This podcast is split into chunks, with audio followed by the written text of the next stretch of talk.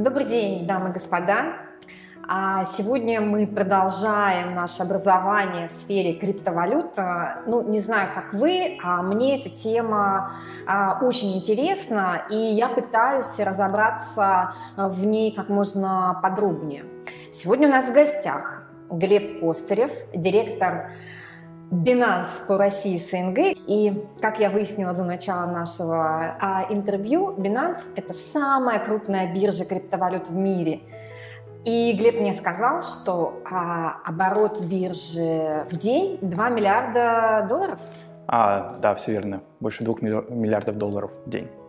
А, это невероятно. А расскажите вообще, чем занимается биржа, зачем она нужна? Ну вот э, просто такое подведение э, в матчасть. Да, конечно. А на самом деле Binance э, с точки зрения компании очень молодая, ей всего три года. Да, то есть три года назад наш SEO и основатель CZ, он привлек средства через ICO, да, то есть в криптовалюте привлек, привлек средства, и на эти средства, собственно, запустил Binance. И Binance уже в первые полгода а, да, с момента своего рождения стала одной из крупнейших а, бирж а, в мире криптовалют. Ну, биржи, да, криптовалютные платформы, они нужны для того, чтобы вы могли обменять одни криптовалюты, например, на доллары, на рубли или на такие же другие там, криптовалюты. Да, например, там, биткоин там, на эфир. Ну, вот. ну или там, на рубли, на доллары и так далее.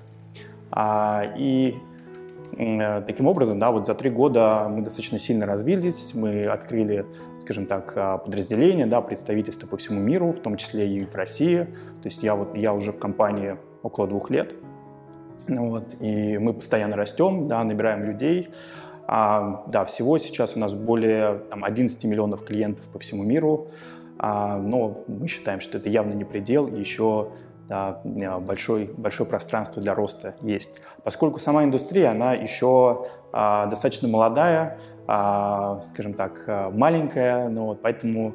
Ну, при... очень перспективная, да, это абсолютно точно. Крипта – это деньги будущего. Да, и несмотря на то, что да, в 2018 году, а, скажем так, биткоин привлек внимание, всех активно рос, да, многие после этого подумали, что там биткоин умер, а криптовалюты умерли, да, и, в общем, ничего из этого не вышло. Вот. Но на самом деле индустрия достаточно активно развивается, и появляются все более интересные и совершенные инструменты. Ну и так, если говорить в общем, то там, криптовалютная индустрия, она все больше приближается к такой традиционной финансовой отрасли. Появляются такие же более там, совершенные инструменты, различные там, деривативы и так далее, как и в традиционном финансовом мире. Ну и возникает какое-то государственное регулирование. Несколько стран э, легализовали э, вообще статус криптовалюты. Да? А я уже знаю, что это Швейцария и Штаты, которые, в общем-то, практически уравняли крипту к деньгам. И, собственно, а, а, все на нормирование деятельности, да, оно начинает а, соответствовать денежной культуре, день, э, нормированию движения денег. Но вы достаточно молодой человек, да, Расскажите, как вы попали в эту индустрию и, в общем-то, и, и кто эти люди, которые работают в этой индустрии, и самое mm главное, для кого они работают, кто целевая аудитория и кто люди, которые пользуются услугами биржи. mm А, я попал в индустрию около шести лет назад. А, Мое первое место работы это а, РБК. Я был а, журналистом в сфере угу. международной экономики. Вы гуманитарий. А, да, да. А, ну, одно но, из. Но про деньги. Да, и я как раз да, писал про финансовые рынки международные, там, разбирался в них, и как раз тогда а, начали вообще впервые, скажем так, в СМИ а, рассказывать про там, криптовалюты, про биткоин. И как раз коллеги меня тогда попросили начать разбираться в этой теме. Собственно, там, с этого и началось мое знакомство. В то время тоже были биржи, ну, такие, скажем так, кривые косые. вот. А, и там завести деньги, рубли было сложно, да, чтобы купить биткоин. Ну, вот. ну тогда я впервые там познакомился и купил там свой первый биткоин, там, по-моему, за 27 тысяч рублей. Ну, вот. а, тогда он тоже начал расти сильно. Ну, примерно за столько же я его продал, потому что потом пошло падение. Волатильность биткоина да, волатильность. известна даже непрофессионалам. Да, волатильность сильная. Ну и, собственно говоря, да, после этого я там, немного отошел от отрасли, да, потому что я там, ушел из РБК, работал в Эрнстон Янге, да, в маркетинге. А вернулся я в отрасль уже, если не ошибаюсь, 17 год. Я работал в Waves, это есть такой российский стартап, который ну, тоже в сфере криптовалют. Ну вот, и, собственно, я там отвечал за пиар, ну и через какое-то время перешел уже ну, в Binance. А, если говорить про аудиторию в целом, то, конечно, больше всего а, криптовалюты интересуют там, молодых людей, а, да, которые хотят а, попробовать а, проинвестировать, да, что-то заработать. А поскольку, конечно, спекуляция это остается такой большой частью вообще криптовалютного мира. Ну, вот. а, плюс э, там, у молодежи, да, скажем так, есть определенное там, недоверие там, к традиционным финансам, а, и поэтому да, многие, для многих а, вот, там, криптовалюты как раз такой инструмент, который, например, заменяет там, фондовый рынок. Ну, да, кто-то торгует на акциях, там, кто-то торгует криптовалютой. Ну, вот. А, естественно, ну, кроме... Ну, мне кажется, это такая кузница новых миллионеров. А, ну, и да, и нет. То есть здесь uh-huh. надо все-таки тоже понимать, что риски, они достаточно большие, да, как раз из-за волатильности. Поэтому мы всегда всем советуем, скажем так, относиться к инвестициям да, в криптовалюты с осторожностью. Да, вот. Поскольку, конечно, появляется регулирование, да, там во многих странах уже есть, да, в России вот там, с Нового года будет. И там, приняли закон о цифровых финансовых активах, еще сейчас примут отдельный закон о цифровой валюте, либо внесут правки в текущий. Ну, вот. а, а можете вот подробнее рассказать вот про вот эти законодательные инициативы, что будет, как будет, угу. ну, скорее таким языком не для профессионалов. Да? Угу. Ну, на данный момент, да, по текущему законодательству, если у вас есть свой проект собственный, вам нужны а, деньги, то вы можете выпустить так называемый токен и продать его. Вот, собственно, вот эту область а, а, да, наши регуляторы хотят, а, скажем так, ну, охватывать да, своим законом. Но пока... Ну, для того, чтобы налоги получать, в первую очередь. Ну, скажем так, для того, чтобы, если вы там привлекаете средства, да, то там это было все сделано в рамках закона. Вот. Но если вы, например, покупаете, продаете биткоин, то вот пока вот эту сферу, да, именно биткоина, эфира и других криптовалют, а, там, наше законодательство обходит стороной. Но, скажем так, а, регуляторы, они планируют, да, это тоже а, эту область тоже регулировать. А кто, скажем, из а, первооткрывателей, первопроходчиков, а, какая страна создала законодательную базу под криптовалюту? На кого скорее будут ориентироваться а, наши законотворцы? Ну, на самом деле, первой страной, да, которая стала регулировать э, криптовалюты, это стала Япония, да, там, в 2018 году. Собственно, с этого и начался такой большой хайп а, вокруг биткоина. Но сейчас на самом деле уже есть а, там, законодательство во многих странах, да, и там, тоже там США не регулируют, да, согласно их законодательству, а в Европе, то есть они потихоньку, скажем так, многие страны, они не стремятся сразу же принимать законы, да, они постепенно начинают следить за тем, что происходит а, там, с криптобизнесами, да, постепенно там, облагают налогами, кто-то облагает, кто-то нет. Да, кто-то, например, просто признает криптовалюты имуществом. Там, если ты торгуешь криптовалютой, то ты платишь там, с этого налоги. Вот. Где-то в каких-то странах, например, в Белоруссии, да, они uh-huh. тоже уже давно приняли законодательство в этой области. То есть если ты криптобиржа или какой-то криптопроект, ты а, получаешь лицензию и можешь спокойно, скажем так, заниматься своей деятельностью. Вы возглавляете Россию СНГ, и офис у вас находится в Москве, а не в Минске. Да, да, это... да. Ну, на самом деле мы все а, работаем удаленно, поэтому, когда мы говорим, что офис, а, ну, а, как такового офиса нет. Да, угу. То есть у нас есть там, сотрудники по России, да, сотрудники по СНГ. Ну, в смысле виртуальный офис. Да, да, то есть а сейчас а, на самом деле стало проще это объяснять людям, да, что это все на удаленке. Ну, например, раньше это все всегда спрашивали, там, где у вас офис, там, как вам можно прийти. Да, ты людям объясняешь, что, что ну, мы все работаем удаленно, у нас нет как такового офиса. Ну, вот, и сейчас э, люди уже проще это воспринимают.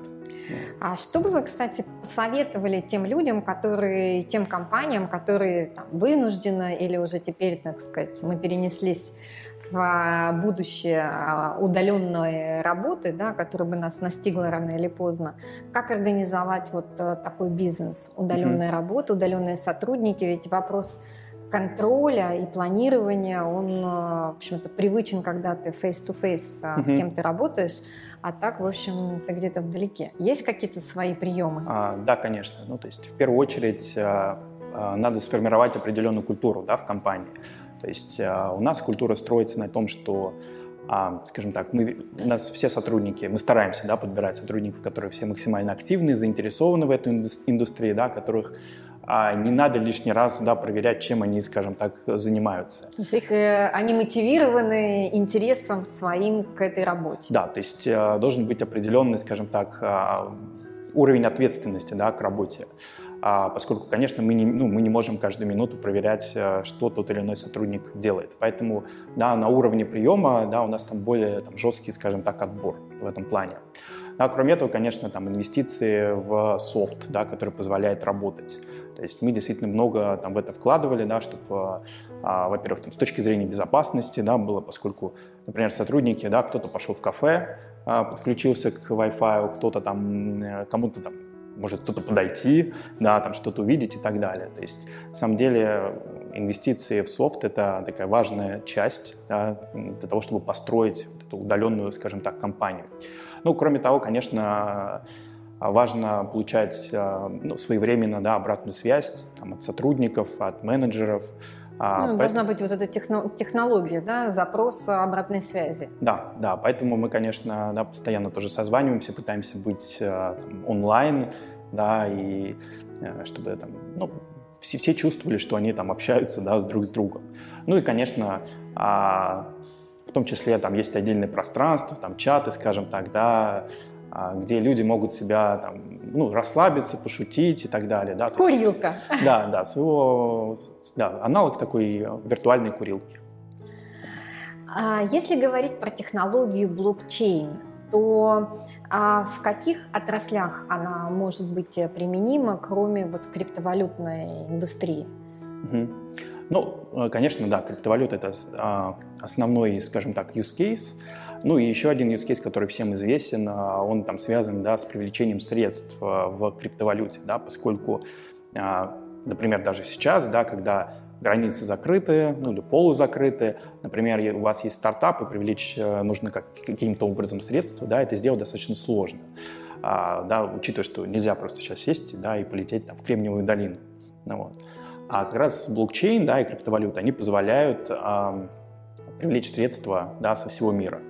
Ну вот, поэтому мы, конечно, вот этот бум, хайп ICO, он остался позади, но мы в Binance по-прежнему да, верим в то, что привлечение средств в криптовалюте – это, скажем так, а, а, большой да, use case, большой, ну, большая область для применения блокчейна. А, ну, кроме этого, да, если говорить про блокчейн, то, наверное, вы э, слышали, что недавно а, мои бывшие коллеги из Waves, да, вот они смогли имплементировать блокчейн в систему голосования. И вот там, голосование, которое да, недавно было федерально, вот его проводили на блокчейне. То есть а, на самом деле блокчейн, а, он требуется там, где, а, в тех областях, да, где вам там, нужна прозрачность, и вы и, и чтобы вы были уверены в том, что да, эти данные там, никто не подделает, никто не сможет там, изменить и так далее. Поэтому на самом деле пилотов э, много, да, то есть э, я знаю, что и российские некоторые крупные компании, да, там и там, в сфере авиа, ну вот и в сфере там нефти, они, да, они пытаются имплементировать блокчейн, да, то есть там свои системы поставок. Вот, э, например, да, есть там у а Газпром нефть большое отделение, которое там занимается там, блокчейном. Там есть и у других компаний, например, у Сбербанка в том числе. Да, то есть э, в целом сейчас все да, крупные компании смотрят, да, куда можно это имплементировать. Ну, я так понимаю, что это вот некое там структурирование достаточно больших баз данных, которым должны обладать вот какими-то приметами прозрачности. А поскольку наша основная деятельность это недвижимость, сталкивались ли вы, слышали ли вы о, возможностях применения блокчейна именно, может быть, в реестрах угу. создания реестров недвижимости, а в каких-то еще наших э, сферы применения в недвижимости? Угу. Ну, если, да, говорить про недвижимость, э, да, в целом про, про другие отрасли, да, то а, нет проблемы выпустить токен, да, то есть вот эту криптовалюту свою, да, uh-huh. цифровую сущность и привязать ее там, к недвижимости, там, я не знаю, к машине, к любому имуществу. Да. Вопрос самый главный, кто это будет покупать, да, uh-huh. и для чего. Поэтому, конечно, когда вот начался весь этот хайп в 2018 году, было много проектов, которые а, там, токенизировали недвижимость. Да, я там знаю проекты, которые, например, собрали деньги для того, чтобы построить коворкинги по всему миру, и вы там могли прийти в этот коворкинг и расплатиться, собственно, там, их криптовалютой. Угу. Ну вот. Но на самом деле мало кто из этих проектов... Э, выжил? Да, выжил, действительно что-то показал. Хотя, конечно, мы понимаем, что все эти проекты это, э, были, ну, скажем так, это как венчурная индустрия, да, выживет там один из ста. Ну вот. Но сейчас, э, скажем так, э, меняется тоже и подход в рамках э, вот этой криптовалютной индустрии а, к проектам. Конечно, сейчас до сих пор существуют проекты, которые токенизируют там, недвижимость, да, то есть привязывают там, токен, например, к там, какому-то там, объекту, ну вот, и потом а, там этот объект, объект сдается в аренду, соответственно, да, там платятся проценты, и потом, а, собственно, держатели этого а, токена, да, там эти проценты начисляются.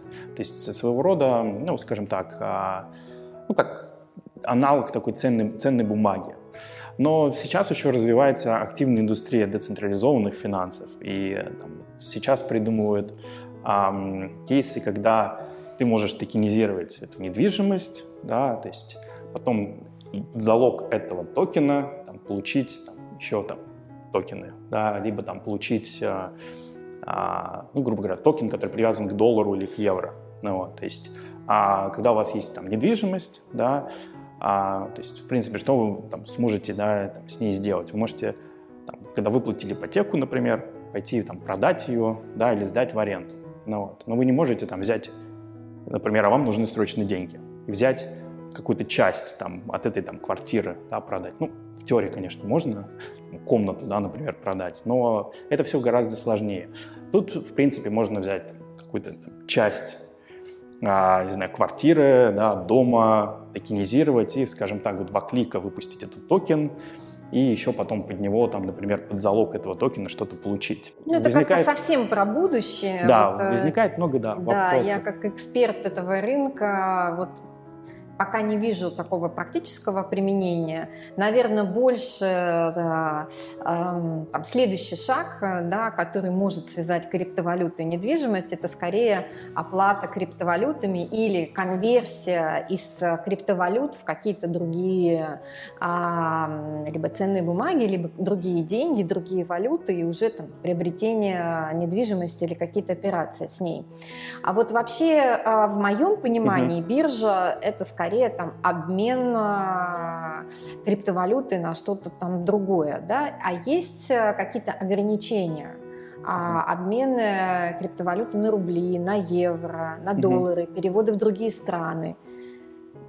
Ну да, надо понимать то, что там отличие от того, что было там два года еще назад и сейчас, а, это KYC AML, да, то есть KYC AML процедуры, они активно внедряются, то есть как а, и, в общем-то, в, в да. реальном финансовом мире, да. просто крипта все-таки виртуальный мир. Да, поэтому на самом деле вот это время анонимности, да, оно проходит. И а, все сложнее оставаться анонимными с этими криптовалютами. Но угу. вот поскольку там на основных всех биржах, да, там KYC, AML процедуры, да, чтобы вы могли купить, например, криптовалюту за рубли, да, вы должны там идентифицировать себя. Ну вот. И, конечно, там регуляторы, да, они очень пристально за этим следят. Ну вот, а, поэтому на самом деле все эти страшилки о том, что там криптовалюты там набирают оборот там, незаконной деятельности, да, там все больше. Там... Это же цифровой код, его, мне кажется, как раз и можно проследить. Ну, Даже да, лучше, да, чем э, да. реальные деньги. Да, поэтому вот недавно был доклад uh, SWIFT, они сказали, что по-прежнему, например, для отмывания чаще всего используются наличные. Да, как раз потому что криптовалюта — это цифровой код, и его достаточно просто отследить. Ну, вот. А, да, поэтому вот э, есть такой э, крен в сторону регулирования, да, в, сторону идентификации личности. Но я думаю, что как бы законопослушных граждан это не должно отталкивать. А транзакции между странами, они вот как-то ограничены? Ну, например, есть биржа в России, есть биржа в Америке, да? Есть ли какая-то, а, какое-то ограничение а, транзакций из России в США посредством бирж? А, нет, в принципе, да, вы можете перечислить а, откуда угодно и куда угодно. Но, естественно, например, есть ограничения к доступу да, на биржу. То есть, а, например, из санкционных стран, там, типа, типа Ирана, да, то угу. вы не сможете, например, зайти на Binance. Ну, вот, а, и пройти, опять-таки, регистрацию и там, пройти KYC AML. Да, ну, из России можно? Из России, конечно, да, можно. Угу. Ну, вот. А расскажите про вашего э, создателя, да, про акционера, собственника Binance? А, ну, Сизи на самом деле долго... Сизи, он китаец, да? Да, да. А, он, э, раньше он работал в Bloomberg, да, занимался, опять-таки, торговыми интерфейсами. Вот после, там, спустя какое-то время он заинтересовался криптовалютами, да, работал в различных тоже криптопроектах, а, да, после чего решил там, создать там, собственную биржу и, ну, и, собственно, и создал, да, Binance, который стал успешным. Ну, конечно, там, кроме этого у него там, были раньше свои стартапы, да, которые там не взлетали, но вот да, Binance оказался, скажем так, успешным проектом. Вот. Он, кстати, был тоже в прошлом году в России. Ну вот, и у нас был, да, большое мероприятие, большой метап, ну вот, где мы там собирали а, всех, скажем так, комьюнити Binance. Ну вот. Там, Оффлайн? Да, офлайн, да. То есть вы впервые все встретились, я так понимаю. Так, а... так и называлось это мероприятие. Ну, скажем так, он впервые встретился с российской аудиторией. То есть угу. порядка там 800 человек пришло. Ну, есть, увидеть, услышать и так далее. Основатели. Ну да, да. Вот. А говорил ли он о планах э, на будущее, может, там, на 21 год, какой-то, может быть, более долгосрочные цели? Что mm. планирует Binance? Ну, надо понимать, что, да, опять-таки, поскольку индустрия молодая, все очень быстро меняется. Да, например, там, в прошлом году были там, популярные механизмы привлечения там, средств проектами с, через биржи, да, так называемые ИО. В этом году популярны децентрализованные финансы, да, то есть когда там, вы можете там, заложить актив и а, получить там другой, да, то есть а, вот эта индустрия сейчас активно там развивается, да, и на самом деле предсказать, что будет дальше, очень сложно, да, поскольку, ну... Это какое-то краткосрочное планирование? То есть, скорее, да, то есть э, планировать что-то на долгий срок в, криптовалю... в криптовалютах это очень сложно, mm-hmm. вот, поэтому все компании, там, мы не исключение, у нас скорее такое да, краткосрочное, там, среднесрочное планирование. Вот. Но, естественно, там есть продукты, там, а, которые мы ну, абсолютно точно будем продолжать развивать. Там, например, мы, выпускаем карты, и в том числе хотим их сделать доступными для пользователей из э, России, Украины, других стран СНГ. А для того, чтобы начать э, зарабатывать совместно с Binance, что для этого нужно? Да, вот с чего начать э, а, взаимодействие с биржей, как зарегистрироваться и какие продукты есть на бирже для того, чтобы заработать? Ну, э, на самом деле, сейчас уже в, крип в криптовалютной индустрии достаточно много разных продуктов. Да, то есть э, надо зайти на биржу, зарегистрироваться, да, пройти KYC, а, там, прочитать, прочитать обучающие материалы. И дальше есть а, там, разные виды инструментов, которые можно применять. Да, можно там просто купить биткоин, да, можно купить там биткоин, например, а, с плечом, да, то есть там, заемные средства. А можно, есть такой так называемый механизм а, а, а, лендинг, да, то есть когда вы просто берете там, бит, там, биткоин или, например, виртуальный доллар, так называемый USDT, и используете его как депозит. То есть у вас просто лежит на бирже вот этот виртуальный доллар, и на него вам начисляется процент. Сейчас там от 5 до 8 процентов годовых. Да, то есть, в принципе, в традиционной финансовой индустрии мало кто из банков вам даст 5-8% да, на, а, на доллар. Вот. А в криптовалютной индустрии это вполне реально. И мне кажется, что да, многие не понимают, что уже есть вот эти так называемые стейблкоины, монеты, которые привязаны там, к рублю, к доллару, один к одному. И то есть можно спокойно там, держать средства в них, и как бы, их курс никуда не денется, он зависит да, от курса там, рубля и доллара. Ну, вот. И как раз на них можно ну, вот, использовать как депозиты, да, получать свой процент да, для таких долгосрочных инвесторов. Ну, вот. Те, кто как раз не хотят торговать. А, спасибо большое. Это было очень подробно, очень а, прогрессивно. А несмотря на то, что мы находимся в историческом здании Кузнецкий мост 12, Байлалик, о новых технологиях нам рассказал Глеб Костарев, генеральный директор в России СНГ, крупнейшей в мире биржи криптовалют Binance. Спасибо, Глеб. А, подписывайтесь э, на наш канал, ставьте лайки, обязательно пишите комментарии, мы передадим Глебу и непременно ответим вам. А, не забудьте ставить лайки, обязательно нажмите колокольчик а, для того, чтобы своевременно получать наши обновления. Спасибо, до новых встреч. Спасибо вам.